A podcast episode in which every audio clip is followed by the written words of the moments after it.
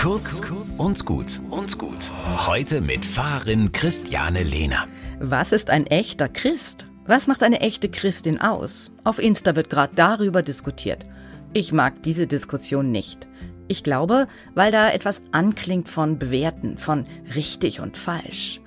Abgesehen davon, dass es nicht mein Job ist, das zu beurteilen. Wenn Christen Personen sind, die dem Christus nachfolgen, fällt mir auf, dass dieser Jesus Christus gar kein Christ war, sondern Jude. Es geht nicht um seine Religionszugehörigkeit, sondern um die innere Haltung, die Jesus vorgelebt hat.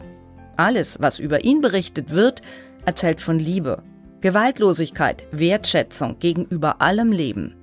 So hat er geredet und entsprechend hat er gehandelt. Besonders hat Jesus sich um die Schwachen und Benachteiligten gekümmert, die nichts hatten, die verzweifelt ihren Platz gesucht haben in der Gesellschaft und sich heimatlos und ausgestoßen fühlten. Dieser Versuch, die Welt zu heilen und dem Bösen Liebe entgegenzusetzen, das ist echt christlich.